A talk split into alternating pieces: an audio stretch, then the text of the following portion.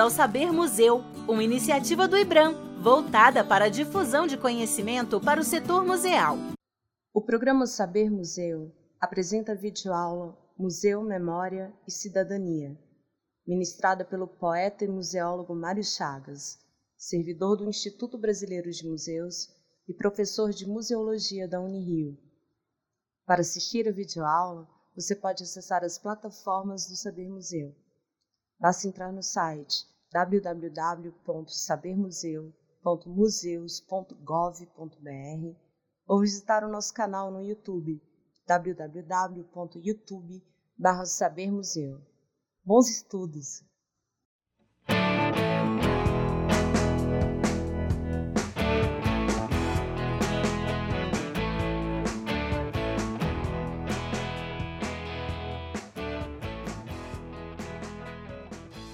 Bem-vindas e bem-vindos ao Saber Museu, uma iniciativa do IBRAM com o objetivo de contribuir para a difusão de conhecimento para o setor museal. Meu nome é Mário Chagas, eu sou poeta, museólogo, cientista social, professor de museologia e gosto mesmo de perceber, de refletir e de praticar museus numa conexão entre poesia e política. Hoje vamos falar do tema Museu, Memória e Cidadania. Eis um bom tema para o nosso debate, para a nossa reflexão. O que é museu? Você que está nos ouvindo, o que é museu, afinal? Poderíamos começar dizendo o seguinte: se ninguém me pergunta o que é museu, eu sei o que museu é. Mas quando me perguntam o que é museu, eu já não sei mais. Eu estou, na verdade, fazendo uma referência a Santo Agostinho, que dizia a mesma coisa em relação ao tempo. Ele dizia: se não me perguntam o que o tempo é, eu sei o que ele é. Mas quando me perguntam, eu já não sei mais. Assim, da mesma forma, ocorre com o museu. Portanto, quando eu pergunto o que é museu, eu sei que estamos aí provocando um pequeno embaraço, porque muitos de nós imaginamos que sabemos o que é museu, mas quando paramos para pensar e examinar com atenção o conceito museu, as coisas ficam um pouco mais complexas. É claro que se pode imaginar que o museu é uma instituição, mas isso é muito pouco. O museu não cabe apenas no enquadramento da instituição. Ele é um pouco mais do que isso. O museu também é um conceito. O museu também é um processo, uma forma de agir, uma forma de atuar no mundo. Eu poderia, por exemplo, para responder à pergunta o que é museu, eu poderia dizer o seguinte: museu é uma janela. É uma porta, é uma ponte. Os museus são janelas, portas e pontes, portais que articulam situações diferentes. Por exemplo, articulam tempos diferentes, articulam passado e presente, articulam presente e futuro, mas também articulam pessoas diferentes. São capazes de colocar em movimento pessoas com culturas diferentes, percepções de vida diferentes, são capazes de articular culturas diferentes. Os museus, portanto, têm essa extraordinária capacidade de articulação e de conexão. Eu poderia dizer, os museus são pontos de conexão. Os museus são espaços poéticos. Os museus têm uma presença poética no mundo. Porque, como eles lidam com preservação, lidam com investigação, mas também lidam com comunicação, é no âmbito da comunicação que nós poderemos visualizar e identificar a dimensão poética dos museus. Os museus têm uma dimensão poética, um desejo de comunicação criativa com o mundo, com as pessoas. E isso faz toda a diferença. Essa dimensão poética nos museus é, faz também com que eles sejam espaços propiciadores de encontro, os museus são produtores de encontros. De outro lado, essa dimensão poética não está dissociada de uma dimensão política. Então, aí nós temos um quadro importante para pensar os museus. São lugares de memória. Sim, não há dúvida de que os museus sejam lugares de memória, mas também são lugares de esquecimento.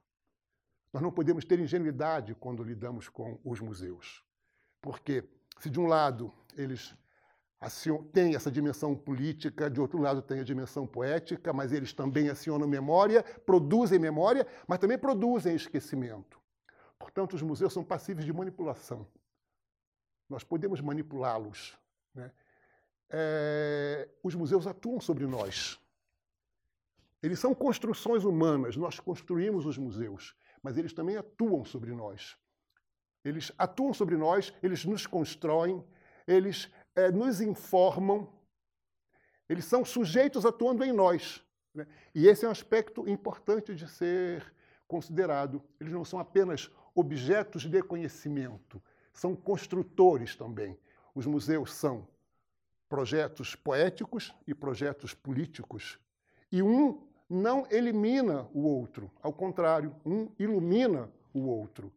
A poética ilumina a política, a política ilumina a poética. Então, dentro desse, vamos dizer, desse quadro, né, onde nós podemos visualizar os museus, há um espaço para a criatividade. Né? Uma criatividade que é percebida na poética, mas também é percebida na política. Fica, portanto, aqui a pergunta: o que é museu? É claro que nós poderíamos recorrer à definição operacional de museus do ICOM, o Conselho Internacional de Museus. Vamos observar essa definição, vamos ler essa definição com atenção. Vamos identificar, vamos identificar ali o que são as características dos museus, o que são as funções dos museus, a finalidade dos museus. Tudo isso está lá, nessa definição operacional dos museus. Mas aí também surge um problema. Toda vez que nós definimos, nós colocamos limites. Nós delimitamos. Definir é produzir delimitações. E toda vez que nós delimitamos, definimos o museu, ele escapa pelas mãos. O conceito sai pelos dedos, porque ele não cabe. Toda vez que eu digo o museu é isso, ele já pode ser uma outra coisa. Ele será isso e mais alguma outra coisa. Toda vez que eu tento aprisionar o museu num determinado é, conceito, ele já se apresenta como uma outra coisa. Nesse sentido, eu gosto muito de pensar que o museu não é o território do é. Ele é o território do e. Ele pode ser isso e aquilo, e mais aquilo, e mais uma outra coisa. Ele pode ser aquilo que nós ainda não pensamos que ele possa ser. Bom, é, assim como perguntamos o que é museu, poderemos agora perguntar o que é memória. O que é memória? Eis aí uma outra pergunta complexa. Na verdade, dificilmente nós teremos uma resposta única para a indagação o que é memória. Poderíamos compreender que a memória não é alguma coisa que esteja no passado, ainda que possa se referir a um determinado passado. A memória tem presença no presente. Portanto, é no aqui e agora que a memória se coloca. É uma, é uma potência do presente. É nesse aqui agora, nesse momento exato. Né? Portanto, ela não é alguma coisa do passado, senão alguma coisa que, estando no presente, produz conexão com o tempo que já passou. Mas eu também posso perceber que a memória tem desejos de projeção no futuro, tem desejos de permanência, de se colocar adiante. O que é memória? afinal de contas? O que é memória? Eu poderia, por exemplo, recorrer a Jacques Legoff, um historiador, pesquisador, intelectual francês, e que, em seu texto Memória, logo nas primeiras linhas, ele diz: memória é um conceito crucial. E ela é um conceito crucial porque está atravessado e atravessa diversos outros conceitos. Ou seja, Eu só sou capaz de perceber o novo com memória. Sem memória, eu não seria capaz de perceber o novo, a novidade. A memória articula também, por exemplo, a permanência e a mudança. Mas ela também vai articular a identidade e a diferença, ou a identidade e a alteridade. Então, repetindo, novo e velho, passado e presente, presente e futuro, alteridade e identidade, permanência e mudança, revolução e conservação, preservação e destruição. Tudo isso e muito mais é articulado pela memória. É nesse sentido que nós podemos dizer: a memória é um conceito crucial. E quando compreendemos que a memória não existe sem o esquecimento, eu até poderia dizer que a memória e o esquecimento formam um par que dançam juntos. Eles dançam juntos. E aí a pergunta fica ainda mais complexa. Se eles dançam juntos nessa imagem poética, se eles dançam juntos, que música dançam? E quem constrói essa coreografia? Quem contribui para essa dança? Eu quero com isso sugerir que a memória e o esquecimento não têm valor em si, não têm uma essencialidade, eles dependem de outras atuações. Sujeitos atuando sobre memória, sujeitos atuando sobre o esquecimento, produzindo memórias e esquecimentos. E aí nós vamos perceber a dimensão política da memória. A memória tem um caráter seletivo. Ao dizer que a memória tem um caráter seletivo, eu estou também, com isso, indicando que a memória tem um caráter seletivo e eletivo. Ela produz eleições e já fica clara a dimensão política da memória. A memória é utilizada para a produção política e pela atuação política. Nós não podemos ter a, ter a memória de tudo. Nós não temos a memória de tudo. Portanto, sempre operamos com cortes, com seleções, com eleições. E aí é que se insere, aí é que entra em ação a dimensão ideológica, né? a ação política sobre a memória. Nenhum museu tem a memória de tudo. Nenhum museu é total. Todo museu é um recorte.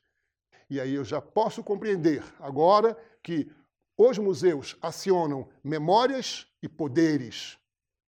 Esse ou esses são aspectos importantes de serem levados em conta quando operamos, trabalhamos e estudamos os museus. Os museus são lugares de memória, mas são também lugares de esquecimento. São lugares de poder, mas são também lugares de resistência. Portanto, memória, esquecimento, poder e resistência, tudo isso está articulado nos museus. Perguntamos o que é museu. Perguntamos o que é memória. E vamos perguntar agora o que é patrimônio. Pode ser que alguns imaginem que a resposta seja simples. Poderíamos dizer: patrimônio é um conjunto de bens. É, essa é uma resposta simples, mas que nos ilude, nos engana porque patrimônio não é apenas um conjunto de bens, um conjunto de coisas a que, a que se atribui um determinado valor. Patrimônio também é algo mais complexo do que isso. Primeiramente, podemos observar a palavra patrimônio. Trata-se de um substantivo abstrato. Ou seja, eu não tenho uma única imagem para a palavra patrimônio. Né? é, trata-se de um substantivo abstrato. Aqui nós podemos associar imagens muito diferentes entre si. Mas, além disso, quando observamos a palavra patrimônio, nós podemos compreender que diz respeito a uma herança paterna. Patri, pater, relacionado, portanto, com pátria, temos aí uma herança paterna. Alguma coisa que se transmite de uma geração para uma outra geração. E aqui, nesse momento, nós já podemos compreender que a noção de transmissão faz parte, está associada fortemente à ideia de patrimônio. Portanto, patrimônio implica em transmissão. Mas, se implica em transmissão, também implica em recepção. Porque não basta alguém querer transmitir alguma coisa, é preciso que o outro queira receber.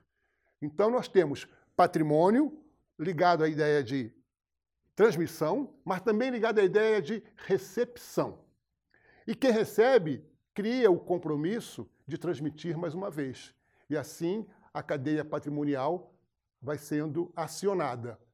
Transmissão, recepção, nova transmissão, nova recepção, é, associado, portanto, à ideia de dar, receber, retribuir, dar, receber, retribuir, e isso vai movimentando essa cadeia patrimonial patrimônio é aquilo que se transmite de um tempo para um outro tempo, de uma geração para uma outra geração. E ainda estamos operando numa escala né, é, patriarcal, onde a noção do pai, do pater, está presente. E poderíamos então perguntar: e o que é matrimônio? E por que nós não trabalhamos na ideia de matrimônio como uma herança materna? Seria possível pensar assim?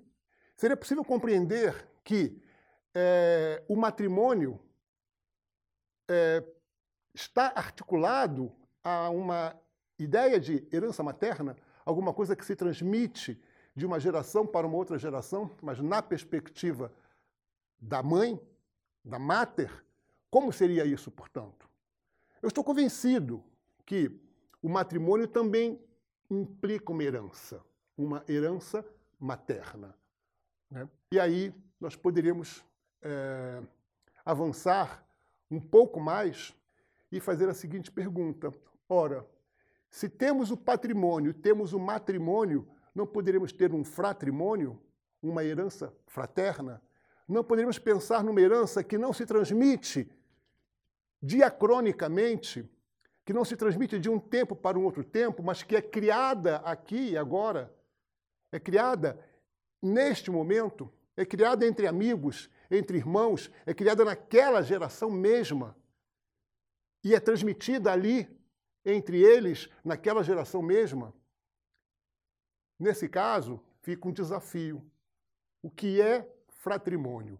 É claro que a palavra está sendo criada, é um neologismo, mas é um neologismo que pode ter utilidade para pensar exatamente na direção da museologia social, para pensar eh, os museus sociais, para pensar museus comunitários, para pensar museus populares, para pensar nessa direção de eh, heranças que são construídas e partilhadas naquele mesmo tempo, em sincronia, em sincronicidade. E aí, o campo do patrimônio ficou mais complexo. Nós agora já podemos pensar em herança paterna, podemos pensar em herança materna, mas também podemos pensar numa herança fraterna. Mas as coisas não terminam por aí. Porque, assim como concretamente podemos trabalhar e pensar e atuar com patrimônios, também existe o contrapatrimônio, ou a tentativa de destruição de alguns patrimônios, e a destruição concreta de patrimônios, ou seja, o que eu quero dizer aí, nesse ponto, é que patrimônio, assim como memória, assim como museu, também são espaços de litígio, de disputa. E é bom buscar é, perceber a evidência dessas disputas. Em muitas cidades nós vamos ver isso. Toda vez que se diz vamos preservar esses aspectos da cidade, automaticamente se está dizendo os outros podem ser destruídos. Ou seja, a preservação do patrimônio, ela implica numa destruição de outras coisas, ou libera para a destruição de outras coisas. Então, também aí, preservação e destruição caminham juntas. Onde há memória, há esquecimento. Onde há poder, há resistência. E os museus são, portanto, espaços complexos, práticas complexas que articulam memória, esquecimento, poder e resistência. Mas que evidências nós temos de que esses elementos estão presentes nos museus? Ora, os museus tanto vão servir para colocar em evidência determinadas memórias, quanto vão servir para a produção de esquecimentos e de apagamentos. Se olhamos para alguns museus históricos, e são muitos museus no Brasil que têm esse tipo de atuação, nós vamos encontrar ali apenas as referências a determinados grupos sociais, as oligarquias. A história da escravidão no Brasil, e mais ainda do que isso, a história dos negros no Brasil, tem sido sistematicamente apagada, esquecida. E a história dos povos indígenas no Brasil, de suas vitórias, das suas lutas, das suas conquistas, mas também do genocídio que esses povos sofreram e continuam sofrendo, têm sido sistematicamente apagados, esquecidos. E é claro que esses esquecimentos é, também podem sofrer reveses e podem voltar à tona. Nós temos algumas evidências dessas relações entre memória e esquecimento, poder e resistência em vários museus no Brasil. Em museus comunitários, por exemplo, que passaram a contar a história de si mesmo, a história dos seus povos. Quando pensamos, quando falamos sobre memória e esquecimento, poder e resistência, podemos lembrar nesse momento também a atuação da rede de museus indígenas do Ceará, da rede de museologia social do Ceará. Porque ali Muitos povos indígenas chamaram para si a responsabilidade de contar a sua própria história. Não se trata mais de uma história contada na terceira pessoa do plural ou do singular. Não. Os povos indígenas, Genipapo Canindé, Canindé, chamaram para si a responsabilidade de contar a sua própria história e passaram a desenvolver uma prática que eu gosto de chamar de museologia e uma museografia criada na primeira pessoa, do plural, do plural e do singular. Eles contam a sua própria história. Mas isso não é diferente quando nós olhamos para determinados pontos de memória. Quando eu olho para o ponto de memória da estrutural, eu posso observar isso. Ali eles têm uma prática de museografia na primeira pessoa. Eles contam a sua própria história. Ou seja, eles se recusam a aceitar o apagamento que se produziu sobre a estrutural, o desejo de apagar do mapa a cidade estrutural. Mas isso não ocorre apenas na estrutural. Também, se nós olhamos para o Museu de Favela, nas favelas do Cantagalo, Pavão e Pavãozinho, na cidade do Rio de Janeiro, vamos observar essa prática. Ali eles resolveram contar a sua própria história. E contam de um modo criativo, contam com grafites, com pinturas feitas em casas, né? contam a história da ocupação e da resistência e da memória daquela favela, daqueles moradores que ali estão. Mas a situação não é diferente quando nós olhamos para o Museu da Maré, também na cidade do Rio de Janeiro.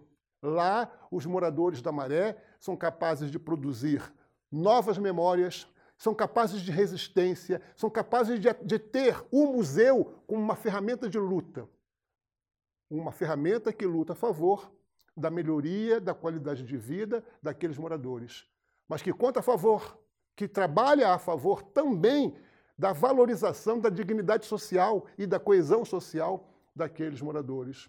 Mas eu também posso perceber isso em outros lugares. Eu posso perceber a atuação do ponto de memória em terra firme, eu posso perceber a atuação do ponto de memória em Jacintinho, eu posso perceber a atuação do ponto de memória no Coque, na cidade do Recife.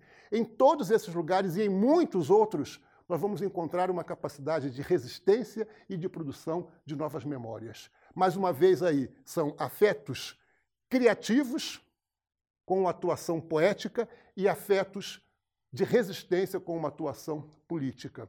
Esses museus, esses pontos de memória têm essas dimensões. Isso é importante de ser levado em conta, é importante de se observar. É, nesse sentido, é possível compreender a importância dos museus para comunidades populares. É possível compreender a importância do museu como uma ferramenta de luta. Onde eu posso perceber isso de modo concreto, na concretude das coisas? Bom, se nós observamos, por exemplo, o Museu das Remoções, na cidade do Rio de Janeiro, ali nós vamos compreender de modo muito claro como um museu, articulado com a ideia de que memória não se remove, como um museu se constituiu num instrumento de luta para a defesa da terra, para a defesa do direito à moradia, para, para a defesa do, do direito é, da habitação. Concretamente, o Museu das Emoções passou a ter uma atuação no sentido de combater as remoções que continuam acontecendo nas cidades brasileiras, que continuam acontecendo no Brasil. E quem é mais ameaçado pelas remoções? As comunidades populares, os povos quilombolas, os povos indígenas. Esses são os mais ameaçados. E aí já estamos falando em cidadania. Portanto, na aula de hoje, nesse nosso encontro de hoje, onde abordamos o tema museu, memória e cidadania, esses aspectos vão ficando claros e como eles estão entrelaçados. Os museus podem ser uma instituição, um processo e uma prática cidadã, defensora de direitos, dos direitos humanos, do direito à terra, do direito à moradia, do direito de a vida, do, do direito de existência, de defender a sua própria existência, do direito à saúde, então, esses são aspectos importantes que não são alheios aos museus, ou não são alheios, pelo menos, aos a museus desse tipo a que estamos aqui nos referindo. Os museus são espaços de memória e poder. Está claro, portanto, que é possível trabalhar o poder da memória e a memória do poder. Alguns museus surgem com um objetivo muito definido de trabalhar apenas a memória do poder. E outros museus surgem com o objetivo de trabalhar o poder da memória a favor de determinadas lutas, de determinadas causas. Aqueles museus que trabalham com o poder da memória se aproximam de uma perspectiva cidadã. São esses museus que eu diria se afirmam como museus cidadãos e também passam a ser é, eles mesmos elementos de cidadania, porque passam a trabalhar a favor, a favor de direitos, direitos humanos, direito à cidade, direito à habitação, direito à saúde, direito à terra, direito à vida. E o próprio direito ao museu, direito à memória, direito à cultura, direito ao patrimônio, então, esse conjunto de direitos é que nós podemos identificar dentro disso que hoje nós chamamos de museu, memória e cidadania.